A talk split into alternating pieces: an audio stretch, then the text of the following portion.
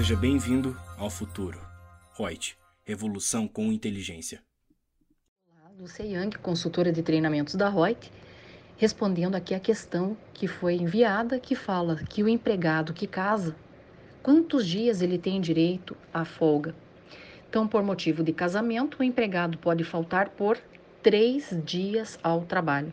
A fundamentação legal, artigo 437 da CLT. Gostou do nosso podcast? Acesse youtube.com/royt_aí e assista a versão em vídeo. Deixe seu like, compartilhe com seus amigos e se inscreva no nosso canal. E não se esqueça de ativar as notificações para acompanhar nossos conteúdos semanais. Aproveite! Até mais!